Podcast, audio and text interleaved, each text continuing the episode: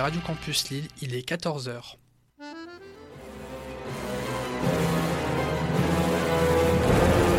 Il est 14h. Vous êtes sur Radio Campus, fréquence 106,6. –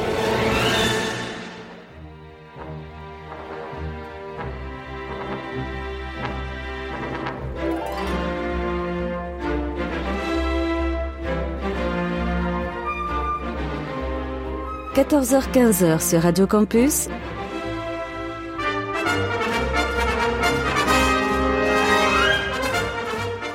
Les aventuriers des salles obscures, le magazine cinéma produit par le quotidien du cinéma, présenté par Christophe Dordain. Bonjour à toutes et à tous. Eh bien, je vais être très honnête, je ne pensais pas que je pourrais le refaire enfin après cette si longue interruption euh, liée bien sûr à la crise que nous connaissons et au sujet de laquelle on n'a pas envie de s'étendre et pour cause. Voilà, nous sommes très très heureux de pouvoir vous retrouver en direct. Vous n'imaginez pas le plaisir que cela peut être en ce samedi après-midi d'être avec vous, accompagné que je serai par euh, Mickaël Vrignot, Gabriel Carton et François Bourg. Nous sommes ensemble jusque 15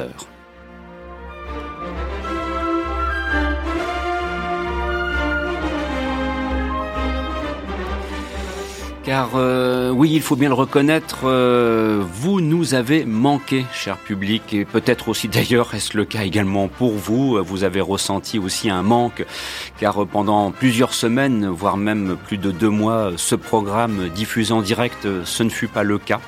Voilà, donc nous étions absents depuis maintenant bien longtemps des ondes de Radio Campus Lille, et donc une nouvelle fois de vous dire vraiment l'immense plaisir que nous avons de vous retrouver en ce samedi après-midi pour pour une véritable émission. Alors ça peut sembler un petit peu inattendu parce que certains de se dire mais, mais comment faire?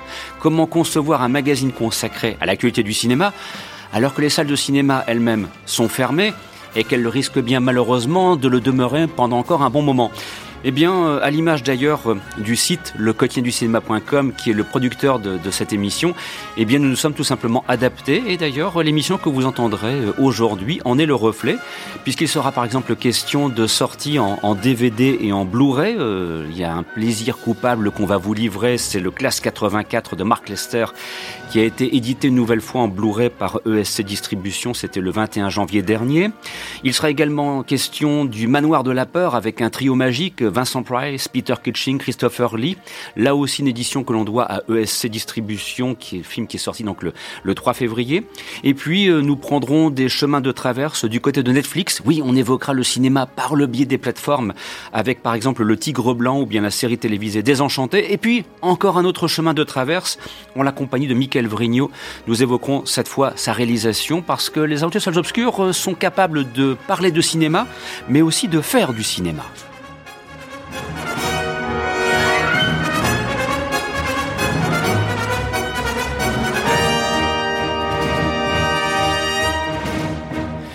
Rappelons enfin que cette émission vous sera proposée en podcast très rapidement sur notre hébergeur Ocha, que je vous laisse le soin de découvrir. Bien sûr, on en reparlera aussi dans le cadre du quotidien du cinéma.com. Voilà. Ça fait vraiment du bien d'entendre cette musique, ça fait vraiment du bien d'être dans un studio en direct. C'est tellement bon, la radio en direct.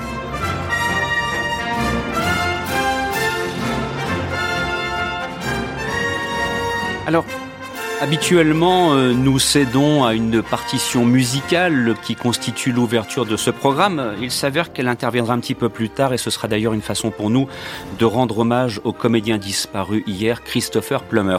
Pour l'instant, je souhaitais, pour euh, débuter ce programme, proposer un premier tour de table en compagnie de François Bourg, de Michael Vrignot et de Gabriel Carton et de commencer donc à aborder euh, quelques-uns des thèmes que nous avons prévus dans le cadre de ce sommaire. Et tout d'abord, de saluer François qui nous a rejoint. Bonjour François. Bonjour Christophe, bonjour Gabriel et bonjour Michael. Bonjour à vous qui nous écoutez. Voilà, donc un grand merci d'être des nôtres en ce samedi après-midi. À tes côtés, donc notre Steven Spielberg national en la personne de Michael Vrignot. Bonjour Michael. Bonjour.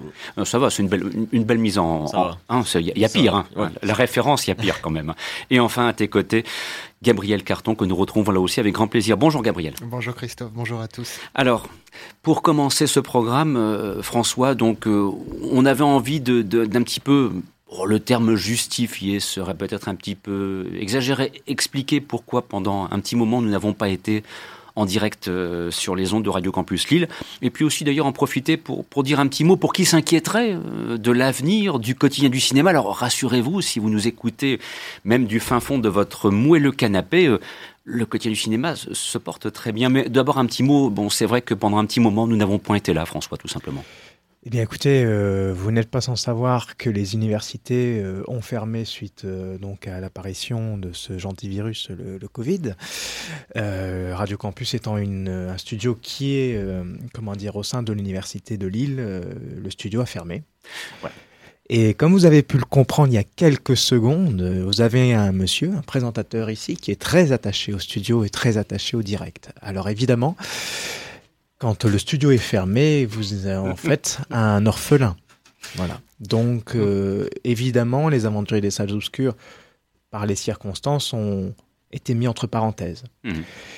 Et je dois vous avouer, euh, heureusement, finalement, parce que il y avait autre chose à faire pendant ce, cette crise. Pour nous, euh, toute l'équipe, et notamment Christophe et moi-même qui, qui sommes dans cette aventure depuis maintenant plusieurs années, c'était de faire comme de nombreux sites sur Internet l'ont fait, trouver une solution face à, à la fermeture des salles, puisque nous, cinéphiles, vous, cinéphiles aussi, qui vous nous écoutez, vous êtes un peu orphelin aussi de Mhm. votre euh, un peu sanctuaire, je dirais. Les salles de cinéma sont fermées. Et donc, euh, malgré tout, il a fallu trouver une solution pour euh, celles et ceux qui nous suivaient. Peut-être vous qui nous écoutez, vous nous suivez aussi sur le quotidien du cinéma.com. Et donc, comment faire quand les salles sont fermées, quand on ne peut plus proposer de critiques Eh bien, il faut trouver d'autres terrains pour euh, continuer à parler cinéma. Et on l'a déjà fait ici à l'antenne, déjà il y a quelques temps, et on va continuer à le faire. Et donc, sur le quotidien du cinéma, on a investi notamment les plateformes euh, SVOD.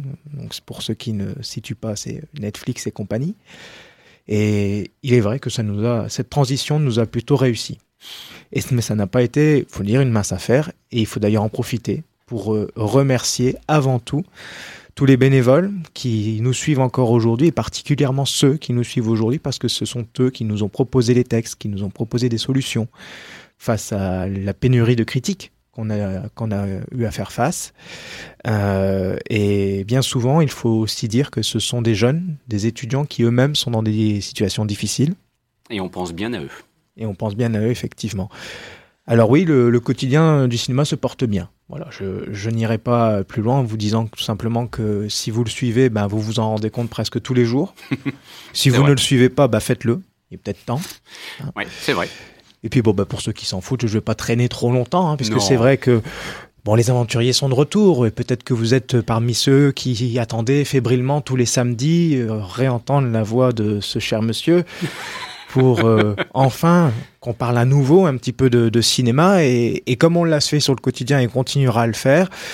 Là, notamment, en- je l'espère, en investissant un petit peu plus les courts-métrages, comme on va le faire ici lors des aventuriers, eh bien, on, on va s'adapter et proposer, essayer autant que possible, tant qu'on nous le permettra, de vous proposer des émissions et du contenu, que ce soit à la radio ou en ligne, du contenu qui peut continuer à vous intéresser, à vous captiver, puisque on a la chance de tout continuer à intéresser un large public sur le quotidien du cinéma et on espère pouvoir le faire aussi sur les aventuriers des salles obscures.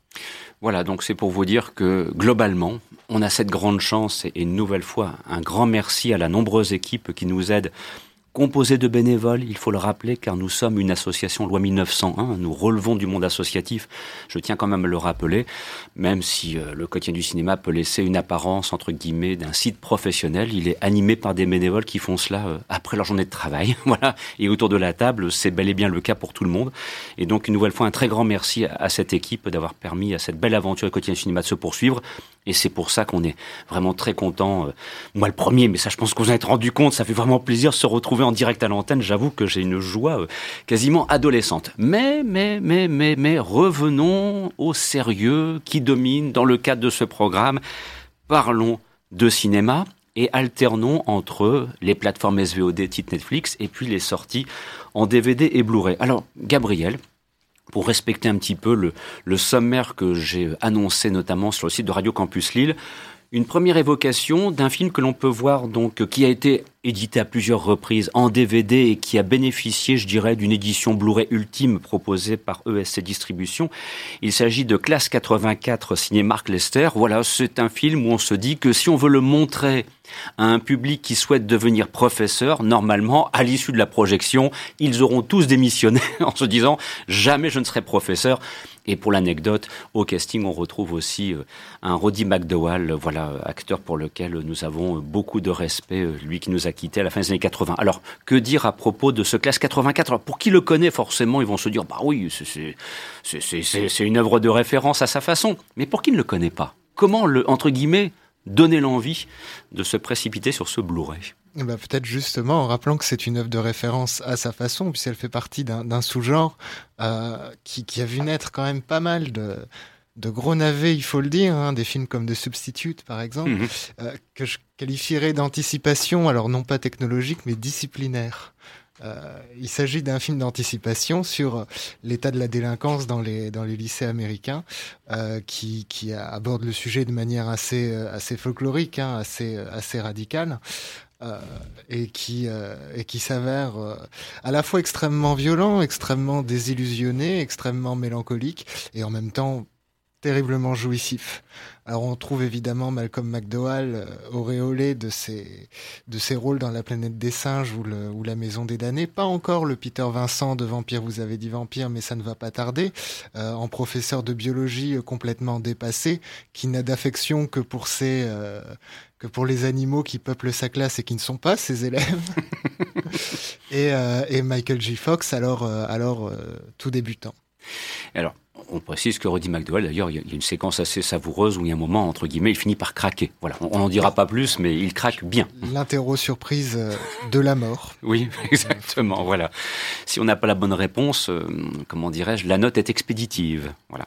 Alors, euh, est-ce que c'est un film que, l'on peut encore revoir donc avec plaisir pour qui l'a vu et l'a découvert dans une salle de cinéma, comme ce fut mon cas en son temps, et, puis pour qui ne l'a jamais vu et qui va peut-être le découvrir, qui sur sa tablette, voire sur son téléphone mobile, parce que tout est possible. C'est un film que ses excès ont préservé, je dirais. Il mm. est, euh, il est, euh, c'est pas un film qui va qui va se laisser vieillir euh, très facilement.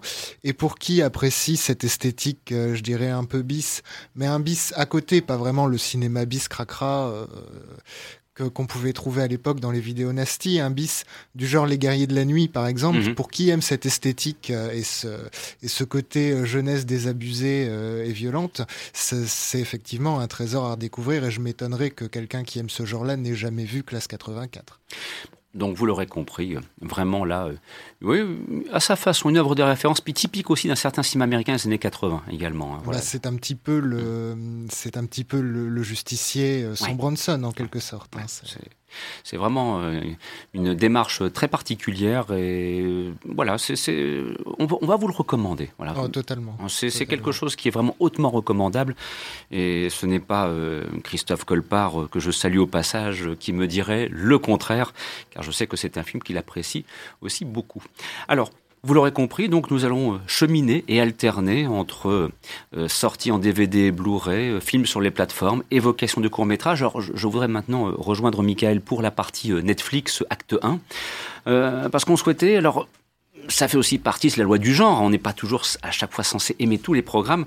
On souhaiterait vous dire un petit mot d'une série que Netflix diffuse depuis quelque temps maintenant qui s'appelle Désenchanté. Mais on voulait en parler parce que c'est une série d'animation, même si tu as une relation un petit peu euh, particulière avec Désenchanté. Alors tout d'abord, quel est un petit peu l'univers et puis ensuite ton point de vue, s'il te plaît? Ah, voilà, bah en fait, euh, Désenchanté, je, pense que ça, ça, ça, doit avoir 4 ans maintenant. Mm. Euh, c'est la série un peu heroic fantasy de, de Matt Groening euh, après avoir fait Les Simpsons et donc, euh, et donc Futurama. Euh, donc voilà, en fait, oui, c'est typiquement de l'heroic fantasy. On est dans un monde peuplé de, créatures imaginaires et on suit une princesse Bean qui, va vivre des aventures, voilà, entourée de, ses fidèles compagnons. Donc il y il y, a, un humour qui est, euh, qui, qui, qui, est assez parfois burlesque, assez absurde en fait, qui, qui est sensiblement le même que celui que peuvent avoir les Simpsons ou Futurama. Moi, le souci que j'ai avec cette série, c'est que euh, que je trouve que Matt Groening, il est beaucoup moins efficace dès l'instant en fait où il doit y avoir une, structure narrative en fait. Euh, il est bon pour faire des épisodes indépendants Quoique, comme on disait en off, les, les Simpsons, ça, ça, a un peu baissé en niveau depuis, depuis 10 ans. Voilà. Euh, là, le problème, c'est qu'en fait, le scénario est assez bancal, l'humour est toujours présent, quoique euh, ça l'est beaucoup moins. Des épisodes qui sont quand même relativement, relativement sombres. Euh, je, je, ouais, j'ai un petit souci avec cette série en fait. Je trouve qu'il fonctionne pas des masses. Ça a de la gueule, c'est, c'est beau, c'est comme peuvent l'être les dernières les dernières saisons des Simpsons en fait en soi. Euh, mais je voilà, j'ai, j'ai un petit souci. Je, je, je, trouve que c'est un peu tiré par les cheveux. Je même l'humour en fait même si voilà ça, ça, reste globalement drôle voilà moi je de un running gag avec un personnage qui se prend des flèches dans le cul euh, voilà c'est, c'est ça, ça, ça, me touche moyen. Voilà, je, je, trouve que cette série tient beaucoup sur le sur l'estampillage de, de son de son auteur et je pense que si c'est pas lui, elle passe totalement euh, inaperçue. Voilà. Et l'animation est vraiment d'une très très grande qualité. Oui, oui bien sûr. Ah, par ça, contre, c'est ah, si, si, eu l'occasion de lire. Non, c'est c'est c'est ça a de la gueule. Ouais, bien Ouais. sûr, hein, tout Ouais. à fait. Et de toute façon, même tout, toutes ces séries, même euh, en soi, même même les dernières saisons de d'un- de quelque chose de beaucoup plus comment dire, beaucoup plus crade à la base comme South Park, ça avait de la gueule aussi en fait. Mm. Euh, c'est beau, c'est c'est fini le, le le temps des des dessins un peu pourris quand Mm. quand, quand des fois on, on revoit des des, des sur W9 des de vieux épisodes des Simpsons, on voit quand même a- ça, ça a bien bien bien évolué. Il y a un apport de la 3D, ce genre de choses qui est qui est très intéressant. Et puis là en plus ça ça fourmille de chaque épisode, on, on arrive dans un dans un univers différent. D'ailleurs c'est quelque chose qui nous perd aussi. Au final, on a un peu l'impression de, de, de, de trop plein. Il y a trop de trop de situations, trop de personnages, trop de trop d'intrigues qu'on abandonne en plus parfois. Mais par contre non, esthétiquement c'est ça ça a de la tronche. Après c'est c'est Netflix quoi, donc on va pas s'extasier. François? J'ai pas, personnellement, je n'ai pas vu Désenchanté, mais je peux, j'ai vu un article il y a quelques semaines qui disait que les séries d'animation et les mangas, enfin le- la partie animation qu'on trouve sur Netflix a de plus en plus de succès Mhm. et que Netflix cherche absolument à, agrandir son catalogue dans cette catégorie-là, Euh, et notamment la prochaine, je, enfin une des prochaines séries d'animation qui est les plus attendues sur Netflix, c'est l'adaptation de Pacific Rim, Mhm. euh, Pacific Rim Black, je crois, qui, qui sortira très prochainement. Euh, et euh, ça confirme l'intérêt euh, de, Netflix pour, pour ces séries d'animation. Et de toute façon, je pense que Disney aussi s'intéresse beaucoup, beaucoup à ça également, notamment par l'univers de Star Wars. Il y a beaucoup de séries d'animation qui sont prévues entre Marvel et Star Wars là-dedans. Donc, sur les plateformes, je pense qu'on n'a pas fini de, de voir des séries d'animation de plus en plus nombreuses. Star Wars c'est particulier aussi parce que moi petite parenthèse, moi j'ai Disney euh, et du coup quand on va dans la rubrique Star Wars il y a énormément de choses en fait, toutes les séries animées en 3D, euh, celles qui commencent à dater un peu, qui sont vra- vraiment laides, ils ont fait des nouvelles en fait et esthétiquement ça a vraiment de la gueule en fait quoi. Ouais, c'est c'est Ah, intéressant. ouais, c'est c'est- c'est sympa. Pour le fan de Star Wars que je suis, qui pour l'instant n'est pas basculé dans le monde de l'animation, C'est est-ce que je vais m'y retrouver? Et bah là, là où tu t'auras peut-être plus de mal à t'y retrouver, c'est que c'est forcément c'est euh, on est sur euh, sur un public qui est quand même plus jeune et donc a- c'est c'est quand même très lisse d'un point de vue scénaristique, d'un point de vue suspense, d'un point de vue Mhm. violence entre guillemets, il y, en- il y en a pas quoi. C'est très la façon ils prennent en plus les mêmes doubleurs que dans les VF par exemple de Mhm. Star Wars, donc c'est pour ça c'est intéressant. Par exemple, il y a Poe Dameron euh, qui qu'on retrouve, c'est c'est plaisant de le retrouver. Mais par contre, oui, il y a c'est c'est c'est très c'est très lissé quoi. C'est très euh, bah, c'est enfantin quoi. hein, je veux dire. Mhm. Mais on retrouve quand même cet univers de Star Wars. Ils ont tendance un peu à forcer sur les thèmes musicaux parce que là, par contre, euh, tout- toutes les trois secondes, ça part quoi. Il y a du John Williams. Euh, ouais, faut attendre à travers, mais voilà, mais si, mais ça, ça a plutôt de la gueule. Voilà, c'était une petite parenthèse. euh. Gabriel? Je pensais au, à cette euh, comment dire à cette capacité des plateformes aussi à, à faire mettre sur pied des projets qui étaient dans les tiroirs depuis des années Mhm. et qui euh, qui tout d'un coup sont arrivés euh, sans prévenir, notamment la série animée euh, Castlevania, hein, le projet d'adaptation que ce soit filmique ou ou télévisuel de Castlevania traînait depuis le début des années 2000 euh, dans les tiroirs et c'est arrivé c'est arrivé justement sur Netflix je crois qu'on est à quatre saisons pour le moment et ça a eu un succès énorme et en grande partie parmi des gens qui n'avaient jamais connu euh, la série des 25 jeux qui existent depuis les années 80 donc c'est assez surprenant effectivement Bah, C'est encore euh, un nouveau territoire euh, qui va être exploré, peut-être d'ailleurs aussi surexploité. Ça, c'est un petit peu le, danger, parce que vu le contexte actuel, vu la capacité que l'on a de voir des programmes dans, via des canaux différents, ben, c'est vrai que le registre animation Là, il y a, y a un gisement potentiel à exploiter euh, qui, est, qui est vraiment remarquable. Tout comme d'ailleurs l'adaptation des œuvres littéraires. Je dis ça, c'est en passant le petit clin d'œil vers euh, Maurice Leblanc, euh, Lupin, avec Omar Sy, bon, dont j'avoue le, le succès me laisse perplexe. Quoi. Je veux dire, parce que j'ai trouvé ça quand même inégal. Voilà, j'ai pas dit que c'était mauvais, attention, mais pour dire un bref mot sur le Lupin avec Omar Sy.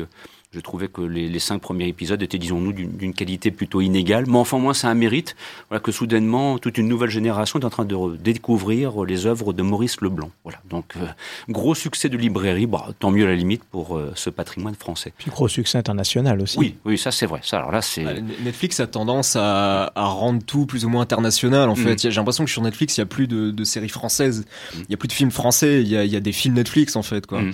Ou des séries Netflix euh, Ouais, voilà. qu'on n'imagine pas qu'ils sont espagnols ou qui sont Et à et l'origine. C'est fait. beaucoup moins cloisonné que, que ça pouvait l'être euh, avant Netflix en fait. Et ça, et pour le coup, je trouve que c'est quelque chose de, euh, de, de, de- de plutôt pas mal en fait. Peut-être que c'est quelque chose qui dans un futur plus ou moins proche va va éviter de d'avoir les, les, les adaptations forcenées quelque chose marche ouais mais plutôt que de le vendre aux États-Unis on va en faire une adaptation parce que sinon ça va pas marcher là il y a voilà je, je- là-dessus ça peut peut-être être intéressant quoi En tout cas, pour nous, dans la partie rédactionnelle, que ce soit ici à l'antenne ou bien euh, sur, dans les colonnes du quotidien du cinéma, ce sont des, des terrains que nous avons bel et bien l'intention d'explorer de façon beaucoup plus accentuée euh, désormais. On se retrouve dans quelques instants.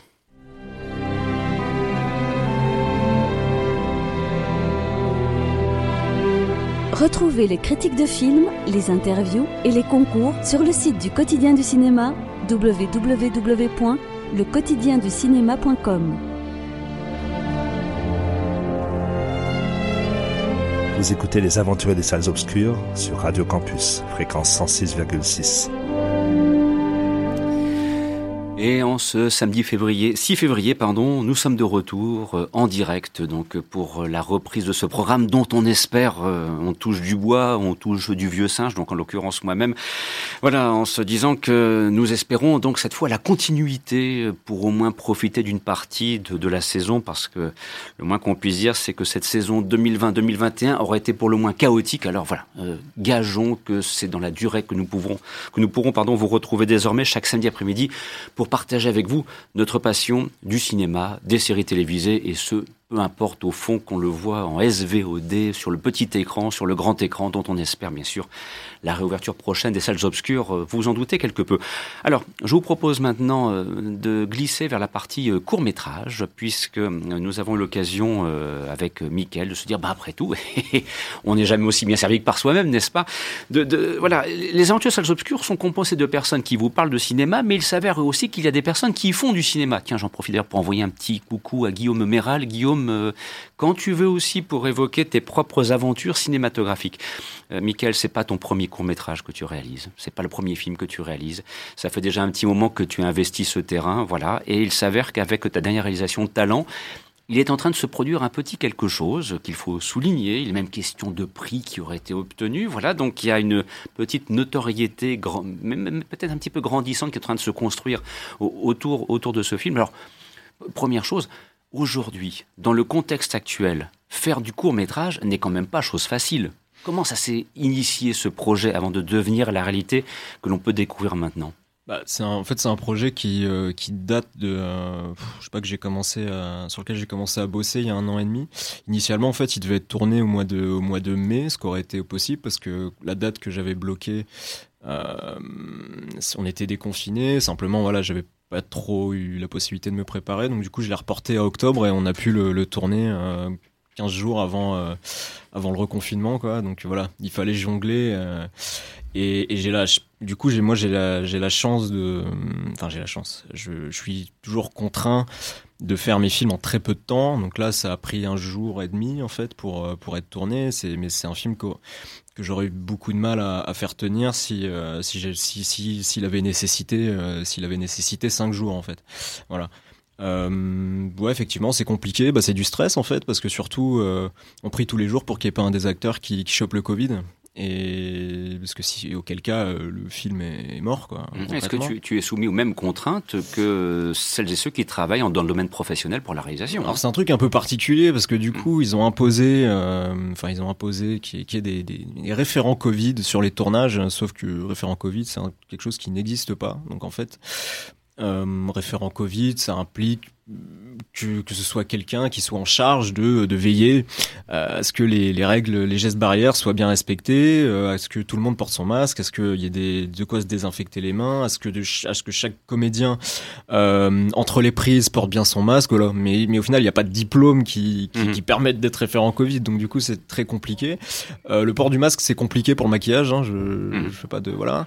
Euh, voilà, donc c'est des choses avec lesquelles il faut c'est des choses avec lesquelles il faut composer en fait. Hein, mais voilà, moi j'ai eu la chance de, de, de, vraiment de passer entre les gouttes parce que là on parle vraiment de passer entre les gouttes. Moi j'ai j'ai un de mes acteurs euh, deux jours avant, euh, il est il est il est cas contact en fait. Donc mmh. euh, il, il me fait le lendemain son test PCR et le jour même il se pointe à midi euh, en triomphant parce que il est, parce que sinon je, sa, sa, scène je devais la reporter il arrive en disant c'est bon je l'ai pas. Allez on tac on tourne il s'est pointé à midi euh, voilà c'est euh, voilà faut... tu, tu, as découvert les mêmes joies euh, que les professionnels lorsqu'ils tournent et qui Bien parfois sûr, effectivement tout le planning est, est foutu en l'air pour ah, ce genre de choses mais de toute façon ils sont en stress. Il y a qu'à voir le, le, le, pétage de cap de Tom Cruise là sur son plateau euh, extraordinaire il, il ça. pète un plomb parce qu'il y a ces techniciens qui, qui portent pas le masque et qui sont en ils sont côte à côte en train de regarder un truc sur un portable je pense qu'ils sont tous dans le même état. J'ai vu sur Instagram Julien Leclerc, euh, réalisateur là de, de, Lucas, de Braqueur, qui, qui il publie parce qu'il il pourrit ses acteurs quand ils postent des, des stories où, il a, où ils ont pas le masque. Il leur envoie un message en leur disant ton masque, espèce de con. enfin,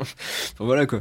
C'est mais je, mais je pense que voilà, c'est comme ça pour tout le monde. Moi j'ai eu plus de chance. Euh, que d'autres parce qu'il y en a qui ont dû complètement écourter le enfin écourter reporter euh, le tournage voilà donc euh, voilà. François Alors, euh, Michael, tu as déjà fait des interviews de réalisateurs, donc ma question va pas te surprendre. Est-ce que tu peux pitcher un petit peu ton film? Bah, En fait, mon film, on suit euh, un, un, mec qui fait, euh, qui, qui, qui, qui, essaie de faire un film, un, un court métrage, euh, et il le fait de la même manière que, que j'ai pu, enfin, en partie le faire.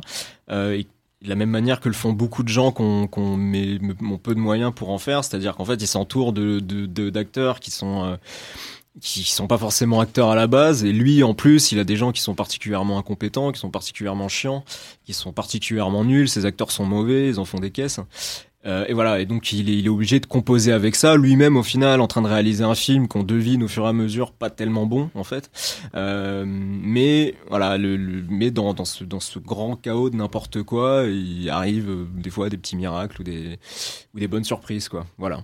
Alors il y a un élément dans ton film que tu dis extrêmement important et qui a un petit peu, je dirais, la valeur ajoutée peut-être, c'est le super vite. Ouais. Euh, tu as fait le choix de, entre guillemets, euh, inclure du super 8. Euh... Voilà, dans ton film. Alors, on va pas dévoiler comment, euh, pour que les gens qui le, veulent le découvrir, et on, on dira où le trouver tout à l'heure, veulent découvrir ton film. Donc, on l'a pas donné le titre, c'est Talent. Euh, voilà, que vous pourrez donc découvrir euh, sur Internet. Mais donc, le super 8. Et d'où te vient ce, ce goût finalement parce que il faut aimer le Super 8 pour euh, pour le l'inclure la façon dont tu l'as fait dans ton, ton court métrage d'où te vient ce, ce, ce, goût pour ce, ce Super 8 je, disons que moi je, je, j'aime bien la gueule que ça. Moi si je, moi j'aurais aimé tourner euh, tourner en Super 16 par exemple l'intégralité du film ou, ou, ou en 35 mais c'est juste que c'est compliqué en fait. Parce que parce que on, on, est on est déjà sur, sur une organisation compliquée et c'est, ça complique les choses de, de, de, tourner en pellicule. Il faut concrètement, il faut avoir un, il faut avoir un pro, qui, quelqu'un qui maîtrise le, le, truc à côté. Et, et, je préfère pas, je préfère assurer le coup et tourner en numérique. C'est pour ça que c'est pas du vrai Super 8 en vérité. Hein. C'est, traité en post prod pour que ça, pour que ça ressemble à du Super 8. Euh, voilà. Mais, mais oui, oui, effectivement, j'aime bien. Mais en fait, moi, c'est surtout le, le truc simple, c'est que peu importe et même si je faisais un film avec un iPhone, euh, tourné avec 10 euros, j'ai toujours en tête d'essayer de faire du cinéma en fait. J'ai des, images en fait. Euh, j'aime un certain grain, j'aime une certaine couleur, j'aime, euh, j'aime, avoir certaines gueules. Et, je pense que, je pense qu'au final, même quand on fait du court métrage, même le plus fauché du monde, il faut toujours avoir au, minimum l'ambition de faire un film de cinéma en fait et de faire, quelque chose qui ressemble à, ce qu'on regarde, à regarde chez nous quoi. Peu importe. Parce que le, le, le problème, c'est que je trouve que les, les courts-métrages, on abandonne. euh, Enfin, je regarde beaucoup de courts-métrages français, j'en, bouffe pas mal, surtout que maintenant sur Canal, sur OCS, il y en a, pas, il y en a, il y en a vraiment beaucoup. Et, et ils sont mis en avant, je- j'en parlais à Christophe l'autre fois, ils sont. euh, Maintenant, sur- quand on va sur MyCanal, ils, ils mélangent les courts-métrages au long-métrage, en fait. Quand on va dans le cinéma, il y a les deux, quoi. Des fois, je, je, je vais pour regarder un film, et puis en appuyant sur play, je remarque qu'il dure 15 minutes. Voilà. Et, mais le problème, c'est que je, fait pas vraiment de cinéma. C'est, j'ai, j'ai l'impression que c'est, comme c'est le court métrage à la base. On, la plupart des gens, j'ai l'impression qu'ils le font pour pour pouvoir faire un long derrière et, et se vendre auprès d'un producteur. Du coup, ils assurent la partie la partie technique. Et donc on a on assiste à beaucoup de trucs où c'est où c'est deux mecs euh, qui discutent euh, dans une salle à manger. euh, euh, c'est, donc c'est propre. Franchement, c'est léché. Le travelling est parfait, machin truc. Mais en soi, voilà, il y y a la notion de, de spectacle est enlevée. Et, et, et- et- moi, le, le, le- utiliser du Super 8 déjà donne beaucoup de relief euh, euh, au, au film. Ça, ça, ça donne des comment dire, ça donne des, des esthétiques différentes qui viennent se marier à, à- c'est, je le filme presque comme un faux documentaire en fait. Euh, je filme caméra à l'épaule quasiment tout le temps, euh, en numérique. C'est, très dépouillé. Ça se passe sur un studio, dans un studio de tournage, donc du coup il y a du bordel partout voilà, c'est, j'ai envie de donner à bouffer en fait. Je fais des trucs assez velus. euh, je, suis généreux en fait. Voilà, tout simplement quoi. Cette euh, volonté de faire du cinéma, comme tu le dis, et ces images qui viennent, euh, que tu, tu, tu veux en fait euh, retranscrire à l'écran dans ta façon de filmer, elles te viennent de ta cinéphilie, j'imagine. Euh, des films que tu peux te nourrir, que ce soit des courts-métrages, des longs-métrages. Enfin, tu as montré ici à multiples reprises que tu, tu, tu avais une certaine cinéphilie.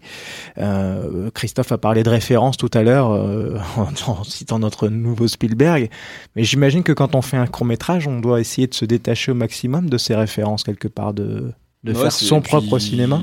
Puis c'est clair, puis surtout qu'en plus on a tendance à, à vite s'imprégner de ce qu'on regarde. Je- je- si, si je regarde un film la veille du tournage, je vais instinctivement euh, tester des, tenter des trucs qui ressemblent à ce que je viens de voir. Donc euh, il faut essayer de s'en détacher. Après là, moi le, le, le- truc c'est que étant donné que c'était très très short et que et que, voilà il fallait tourner vite, le, ce, ce format très dépouillé m'a m'a empêché de d'avoir des ambitions euh, débiles, de partir dans quelque chose d'un peu trop virtuose et etc. J'ai euh, j'ai voulu faire un truc, euh, j'ai voulu faire un truc beau, mais mais très presque hyper naturaliste en fait quoi. Ça bouge, c'est euh, vraiment là il y avait un côté faux documentaire sur sur d'autres courts métrages que j'ai fait.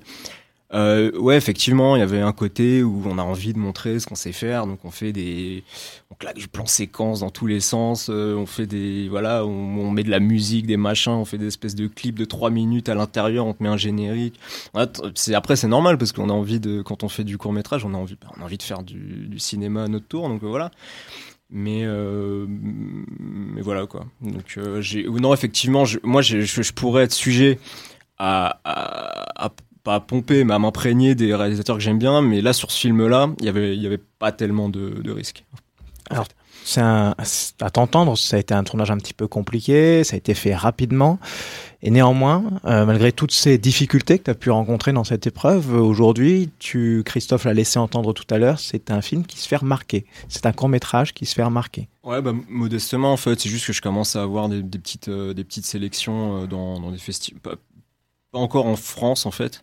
Euh, parce que, en fait, c'est- un peu particulier, les, les festivals en France. euh, encore que, entre parenthèses, tout ce qui est festival en ce moment, c'est euh, vraiment entre guillemets, parce que la plupart euh, sont devenus des festivals online. Donc, euh, même, euh, même des gros festivals de courts-métrages euh, qui ont une grosse réputation, là, aujourd'hui, ils en sont concrètement, c'est des, des plateformes de visionnage. Quoi, hein. Mais donc c'est difficile de faire exister son court métrage, de, de, le- de le Non, faire. bien euh, sûr. Bah aujourd'hui, en plus, on a des, on a des beaucoup de plateformes en fait. Ça, ça fonctionne par plateforme où on upload notre film et puis on, on- on le balance partout.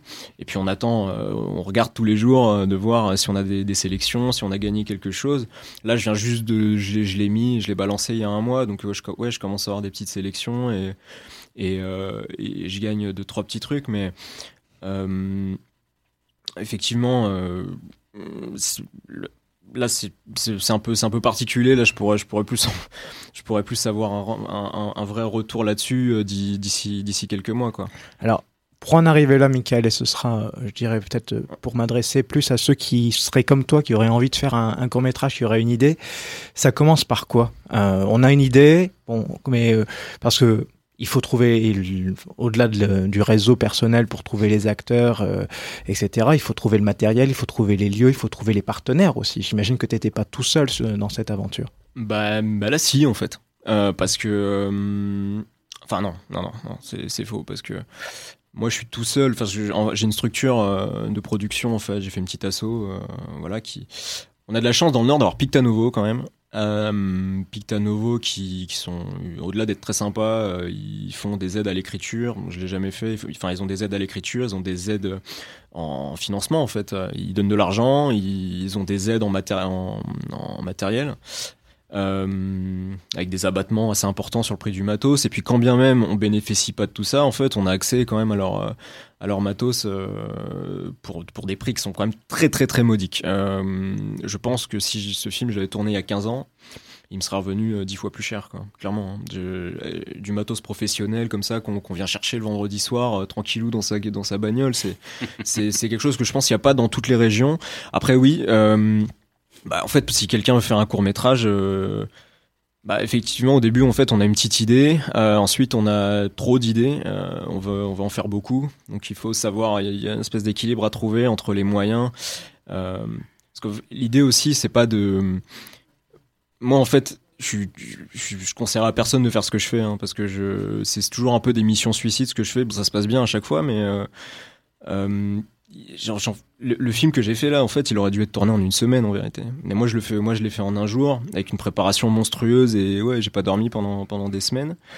Euh, genre, mes, mes films sont trop longs euh, pour pour du court métrage. Euh, si si j'arrive demain et que je demande un financement avec euh, avec le mon dossier, ils vont me dire non mais t'es fou, euh, tu euh, réduis deux tiers de ton film parce que là là sinon tu tu tu vas dans le mur quoi mais moi, voilà, je, comme je suis assez entêté et que j'ajoute toujours des trucs, euh, je me retrouve avec voilà, je moi je fais un court métrage de 20 minutes euh, avec avec des figurants, donc ça c'est pareil, c'est un truc qui est super chiant. Euh, euh à gérer parce que parce que les figurants ça se désiste euh, encore plus quand il y a quand il y a un virus dans l'air quoi mais voilà le conseil que j'ai à donner c'est euh, voilà, pousser l'idée au maximum. Euh, faut aller essayer de trouver le maximum de partenaires si, si vous en avez besoin aussi. Voilà, et en gros, si vous n'avez pas le budget personnel pour euh, pour le financer.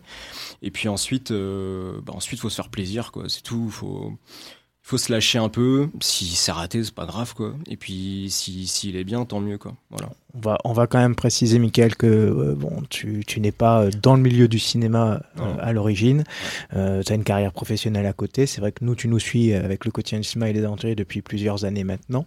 tu as eu l'occasion de rencontrer des acteurs et des réalisateurs dans ce cadre-là, mais tu n'avais, entre guillemets, pas de prédisposition. Ah et de voilà, donc c'est pour vous dire aussi à ceux qui nous écoutent et qui auraient envie de se lancer dans l'aventure que ce n'est pas réservé qu'à une certaine. Il faut, y, faut y aller, quoi. Faut enfin voilà, maintenant tout le monde a des iPhones, quoi. Ça veut dire, ça veut dire que potentiellement tout le monde a une caméra 4K dans sa poche, en fait, quoi. Il mm. y a plus d'excuses pour, euh, pour pour pas faire de, de, de film, quoi. Si on a envie d'en faire un, et eh ben on prend on prend trois potes, quoi, et puis on y va, quoi. Voilà. Ça s'appelle Talent et c'est visible où, Michael? Euh, bah, sur, euh, j'ai, une chaîne Vimeo en fait sur laquelle j'ai posté le film. Euh, voilà, donc bah, on, le postera euh, soit sur mon Facebook perso ou alors il y a le lien sur ma page Instagram, ce genre de choses. Et vous le retrouvez sur le quotidien du cinéma sur la page Facebook. On, on, relaiera aussi le. Bien sûr, sur la page Facebook des aventuriers, sur celle du quotidien du cinéma, il y aura bien sûr aussi, comment dirais-je, un article spécifique qui sera publié dans les prochains jours consacré à Talent. Donc voilà, on va essayer nous aussi d'apporter notre petite pierre à l'édifice. Sur ce, revenons maintenant donc aux sorties en, DVD et Blu-ray avant une petite pause musicale et aussi un hommage à Christopher Plummer. Je souhaiterais, euh, Gabriel, que l'on puisse évoquer parmi les sorties en DVD et Blu-ray. Donc, euh, oh, c'est là aussi, c'est, un bon petit plaisir de 1983. Hein. Ça s'appelle donc Le Manoir de la peur en français, et on retrouve euh, quasiment là aussi pour une ultime aventure un trio magique Vincent Price, Peter Kitching et Christopher Lee. Ça a été édité en Blu-ray par ESC Distribution le 3 février dernier. Alors voilà, là, allons-y. Hein. Là, c'est vraiment un, trio magique. Hein, voilà, c'est formidable, ça, fait vraiment plaisir. Rien qu'à citer leur nom, de toute façon, on sait qu'on va passer un bon moment, même si c'est pas le meilleur de leur cinéma et de leur film. On est bien d'accord là-dessus, mais ça vaut le coup d'être vu. Pourquoi? Alors, c'est euh, le dernier, un film tardif de Pete Walker. Alors, ça n'est pas non plus le meilleur film de Pete Walker pour ceux qui connaissent euh, son amertume et sa hargne avec des films comme Frightmare, comme euh, House of Whipcords ou House of Mortal Sin, Confession mortelle en, en, français. Pete Walker, c'est un réalisateur qui a un petit peu révolutionné le, gothique anglais, euh, qui a, qui a, qui en quelque sorte commencé dans l'horreur à un moment où euh, bah, l'horreur était très classique et lui a, fait quelque chose qui était qui semblait à la fois conservateur et qui en même temps était plein d'un d'un venin qui n'appartenait qu'à lui, d'un humour assez difficile à appréhender, qui euh, qui je crois a été propice à, à choquer la ménagère. Donc c'est assez étonnant de le voir faire euh, House of the Long Shadows, donc le manoir de la peur en français, euh, qui est un film qui semble complètement anachronique et qui est en 1983 une célébration, un espèce de mausolée dressé euh, à, à un gothique traditionnel pour lequel il utilise des, acteurs bien vivants. Hein. Le gothique a beau être mort, euh, Cushing, Lee et, et Price euh, sont encore bien en forme et il le, il montre à chaque seconde du film. Euh, Caradine euh, est de la partie aussi, hein, nonagénaire mais, euh, toujours fringant, et Sheila Keith, euh, actrice fétiche de, de Pete Walker, qui était dans tous ses films auparavant et qui là retrouve un, trouve un rôle un petit peu, c'est dommage pour elle, mais de remplaçante. On pense que de, certaines actrices euh, d'un autre temps auraient pu, auraient pu avoir sa place, mais, euh, mais elle s'en sort très bien face, face à ses aînés. Et donc, euh, House of the Long Shadows, c'est simplement le, le film banal euh, d'un jeune écrivain qui se retrouve enfermé dans un manoir pendant toute une nuit avec le, Paris qui pour le, lieu va lui inspirer euh, un roman euh, gothique digne des œuvres du, du 19e siècle. Et il est interrompu dans son écriture tout au long de la soirée par, par d'étranges visiteurs qui vont, vont s'approprier la maison en fait et l'empêcher et l'empêcher de travailler. Et les événements vont devenir de, de plus en plus sombres. Alors Évidemment, c'est tout à fait relatif. Le film n'est pas réellement fait pour faire peur. Il est là pour euh, servir de, showcase au talent de, au talent de ces acteurs qui sont tous dans leur registre. Je pense à, Vincent Price qui arrive en scandant euh, I have returned. Euh, entendu dans le film, il rentre à la maison, mais pour nous, il revient. C'est Dr. Fibes qui revient. À, à, Peter Cushing qui joue les froussards ou à, au personnage de Sheila Keith qui, qui un instant avant jouait du piano, l'instant d'après est retrouvée morte et Christopher Lee qui dit le tueur a dû l'entendre jouer. Je trouve ça, je trouve ça assez assez délicieux, même si euh, le film aurait été parfait en tant que sketch dans un dans un film à sketch hommage mmh. euh, à, à, une certaine à un certain cinéma. Là, en une heure et demie, beaucoup l'ont trouvé l'ont trouvé ennuyeux. C'est vrai qu'il a fallu trouver un moyen de le conclure. Walker a opté pour une méthode que j'apprécie assez peu, euh, mais qui s'avère assez payante finalement. Hein. Le, twist final euh, est, propice à nouveau à un jeu de, bitching entre, entre Price et Lee qui, s'en donne à, à cœur joie à se, à se lancer des à se lancer des pics. Donc le film vaut avant tout pour ses pour ses interprètes. Euh, âgé, disons, parce que Daisy Ernest Jr. qui joue le héros est, est très fade. Oui. Donc le, le, film vaut avant tout pour la réunion d'acteurs que sont euh, Peter Cushing, Christopher Lee, Vincent Price et, et, John Carradine, et chez la Keith, évidemment, pour ceux qui connaissent déjà le, le cinéma de, de Pete Walker et ne manqueront pas d'apprécier euh, sa partition là-dedans. Et je pense aussi à la musique, en parlant de partition, de, de, Richard Harvey, qui est aussi très anachronique, mais qui est très enlevé justement sur ce côté gothique. Il, il cite des toccatas de Bach euh, à s'en briser les doigts, simplement parce que c'est le, voilà, c'est le côté gothique jouissif. Donc euh, voilà, un film qui vaut le coup si on veut passer une bonne soirée à frissonner un petit peu à rire, euh, à rire un peu plus, et puis surtout d'apprécier le, le, talent de ses comédiens, et puis la cinématographie de Walker qui est quand même pas un manche quand il s'agit de, quand il s'agit d'écumer les, les corridors de, de, son manoir de la peur. Donc, euh, une belle recommandation. Encore voilà, une. Qui arrive, qui arrive beaucoup trop tardivement en France. Hein. Bon. Mais au moins. Mais qui arrive. Mais qui arrive, et c'est bien le mérite que l'on peut attribuer à ESC Distribution. Sur ce, je vous propose d'écouter quelques notes de musique composées par John Barris. C'est pour un film qui s'appelle Guerre et Passion, réalisé par Peter Yams en 79. Et Christopher Plummer, euh, récemment disparu, il y avait pour partenaire Harrison Ford dans un film ayant comme toile de fond la Seconde Guerre mondiale. On se retrouve en quelques instants pour évoquer un film Netflix et une ultime sortie en DVD et Blu-ray. À tout de suite.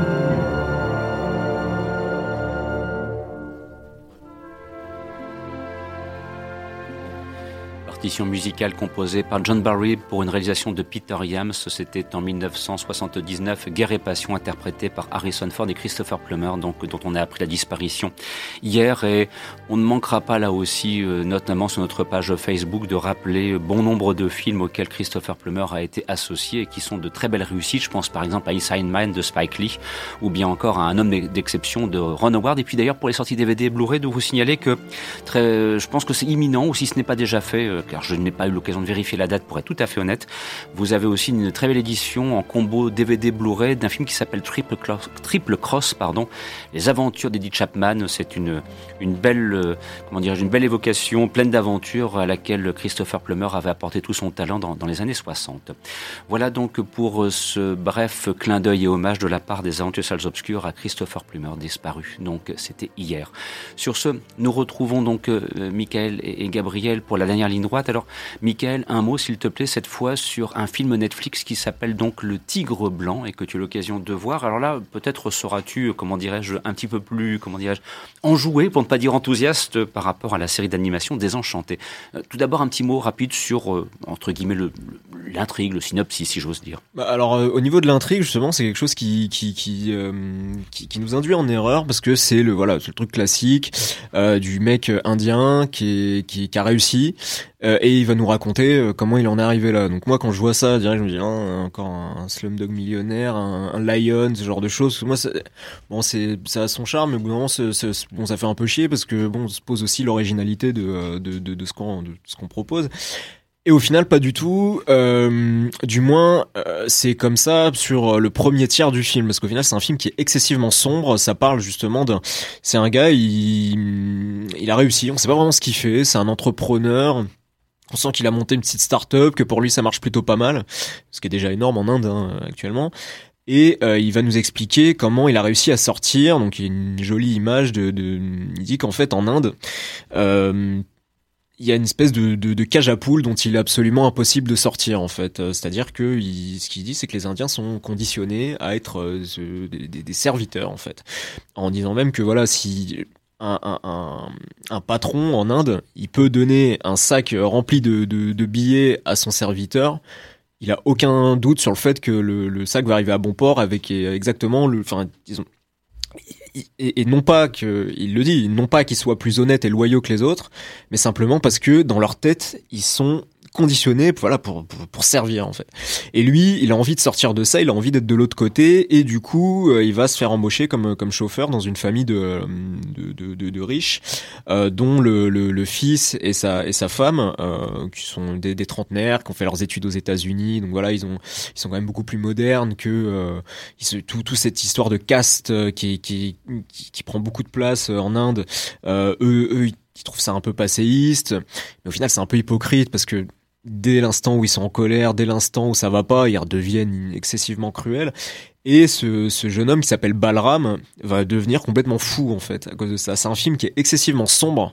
C'est un film qui est très noir. C'est un film qui qui, qui, qui va vers le vers le thriller, euh, qui abandonne très vite euh, cette espèce de bonne humeur accentuée par un montage très euh, très rapide avec euh, des, des petites maximes un peu cyniques. voilà comme pouvait l'être un Slumdog millionnaire par exemple euh, et du coup c'est c'est ce qui fait qu'il est intéressant et que moi j'ai commencé à à, à l'aimer à partir de là c'est quand même un film qui est très sombre, qui dégage, qui dégage vraiment aucun optimisme, qui est à l'image de son héros, qui est, euh, euh qui, qui est noir jusqu'au plus profond de son âme en fait. Et euh, voilà, en ça j'ai trouvé ça intéressant. Visuellement, euh, j'ai envie de voilà, je veux dire un petit truc, c'est que les, les, les, films Netflix, il y a le montage joue beaucoup, mais j'ai l'impression que les films Netflix ont tous la même gueule quoi. J'ai l'impression qu'ils sont tous filmés avec avec les mêmes caméras, avec euh, avec les mêmes focales, avec les mêmes objectifs. Et ça, c'est un truc qui commence à me déranger, c'est que sur Netflix, moi, je fais même plus la différence entre un film qui se passe en Inde, entre un truc sur la reine d'Angleterre en 1900. Euh, je, souvent entendu ce reproche à une espèce d'uniformité malvenue. Ce qui est pas moche, hein, c'est de la. Oui, mais il se pose le problème du style. Eh ben oui. Le style du réalisateur, on le cherche. Sur Amazon, moi j'ai vu un film de Sofia Coppola en 16 mm, quoi. Mm. Chose que je verrai jamais sur Netflix, j'en suis sûr et certain. Voilà. Euh, petite parenthèse, mais non, euh, honnêtement, c'est un film qui est, qui est franchement sympa, c'est un film qui est, qui est très cruel, euh, mais que je que je recommande parce que c'est c'est une proposition intéressante et qui vient surtout, voilà, je disais en contre-pied de de ces films sur l'Inde qui qui se terminent toujours qui sont faussement euh, faussement dur à regarder mais qui se terminent toujours euh, dans dans la joie la bonne humeur et avec une une morale de conte de fées. Euh, voilà c'est à voir. Bon pour passer éventuellement une bonne soirée ce week-end, pourquoi pas quoi. Alors sur ce, Gabriel, euh, nous, nous terminons l'émission, il nous reste encore quelques instants d'ici 15 euh, heures, avec euh, là aussi une autre belle sortie en, en, en Blu-ray proposée par Carlotta Film. Il s'agit donc de La Maison de la Mort, une production universelle de 1932 réalisée par James Whale, avec un beau casting là aussi, puisqu'on y retrouvait Boris Karloff, Melvin Douglas et puis un jeune Charles Lawton. Alors là aussi, un film qui mérite très largement qu'on s'y intéresse, surtout quand on voit maquillage, effets spéciaux de maquillage signé Jack Pierce, on se dit bon, on est dans, un, dans une terre bien connue, euh, qui est celle de Frankenstein, entre autres. Alors, euh, en quoi? Parce qu'il est moins connu, ce, ce, cette maison de la mort, qui parfois été aussi le titre français. Un autre titre français proposé, c'était une soirée étrange. Je n'ai pas de bêtises. Alors, qu'en est-il de, ce, de cette soirée étrange avec, euh, dans cette maison de la mort? Voilà, bah, pour être tout à fait précis. C'est un film, je dirais, dont House of the Long Shadows, dont on vient de parler, et euh, peut-être l'héritier direct. Euh, il s'agit de cette vague de, films euh, adaptés de, pièces de théâtre comme The Cat and the Canary, par exemple, La volonté du mort, qui ont donné lieu à beaucoup d'adaptations cinématographiques qui n'ont jamais vraiment été retenues dans, l'histoire, surtout, comme on le sait, Universal à l'époque était plus préoccupé par les monstres. Et à un moment où ils ont diversifié un petit peu avec les fameux, les fameux pots qui étaient plus sadiens que, que pots de, de Ulmer et et de Landers. Euh, The Old Dark House de, James Whale est arrivé, film assez particulier où euh, des, gens en panne sur la route, des gens perdus se retrouvent réunis euh, dans, dans ce, grand manoir peuplé, de, peuplé de gens bizarres et où il se passe des choses étranges. Alors, est-ce que c'est réel? Est-ce que c'est juste leur imagination enflammée? Est-ce que, est que Boris Karloff, avec sa, son, faciès simiesque, est vraiment un, meurtrier? Est-ce que Ernest Tessiger n'est pas juste un fantôme.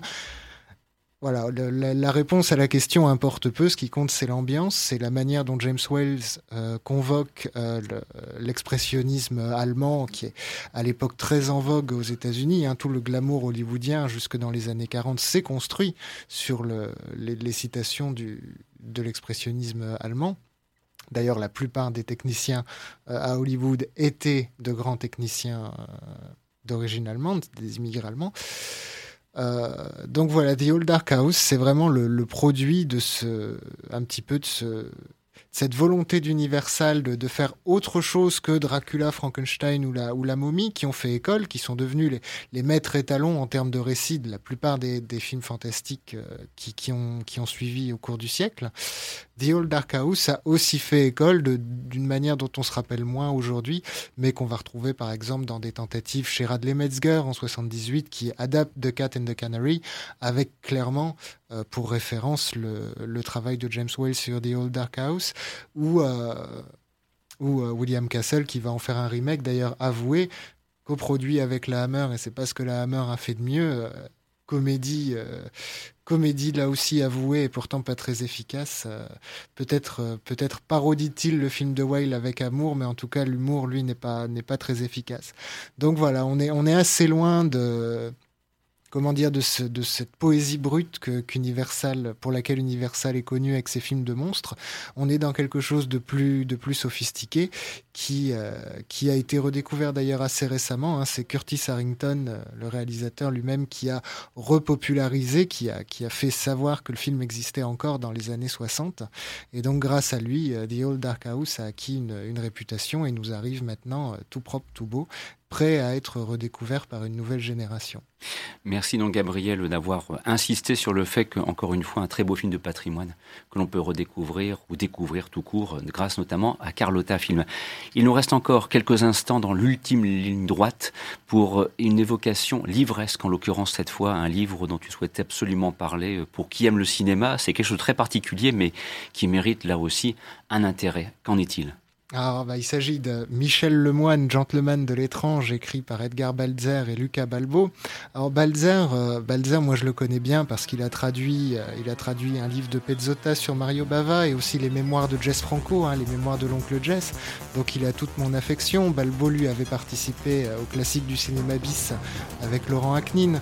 Et voilà un livre sur Michel Lemoine, acteur, scénariste, réalisateur français on connaît très peu finalement, qui mhm. a joué chez Franco avec son épouse Janine Reynaud, euh, qui a joué chez Guitry, euh, qui s'est fait connaître dans le cinéma français avec Le Monstre aux yeux verts alors qu'il avait déjà passé 40 ans. Il n'était plus le jeune premier magnifique qu'il avait été à la fin des années 40 et qui est passé à la réalisation avec un film notamment que les, amateurs de Nanarland connaissent sans doute, même si le film mérite mieux, Les Week-ends maléfiques du comte Zaroff. Euh, pour moi, chef-d'œuvre dadaïste, de, mélancolie euh, et, qui, nous révèle bien qui était l'homme, hein, amoureux de la mort et amoureux du cinéma en même temps. Euh, donc voilà, une, personnalité euh, vraiment curieuse euh, dont j'aimerais voir éditer un peu plus des films, notamment le, il joue dans Le Seuil du Vide de Jean-François Davy, adaptation de Ruellan et un film fantastique français qui manque, qui manque au catalogue de, d'éditeurs dont on parle souvent et qui, euh, qui mériterait d'être euh, d'être réédité. Un petit mot, euh, une petite précision, Gabriel, à propos donc de l'éditeur du livre en question. La Tour Verte. La Tour Verte, voilà qui devait être dit et c'est ce qui conclut cette émission.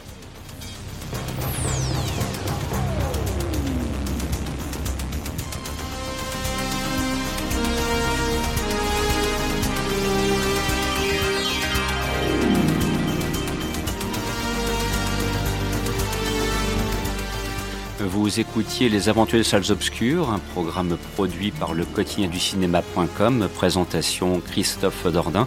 Un grand merci à Michael Vrignot, Gabriel Carton et François Bourg.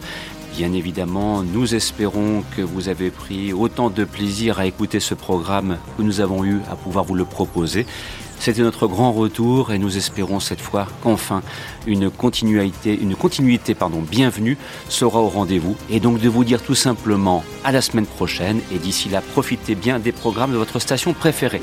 Merci de votre fidélité et de votre attention. Au revoir.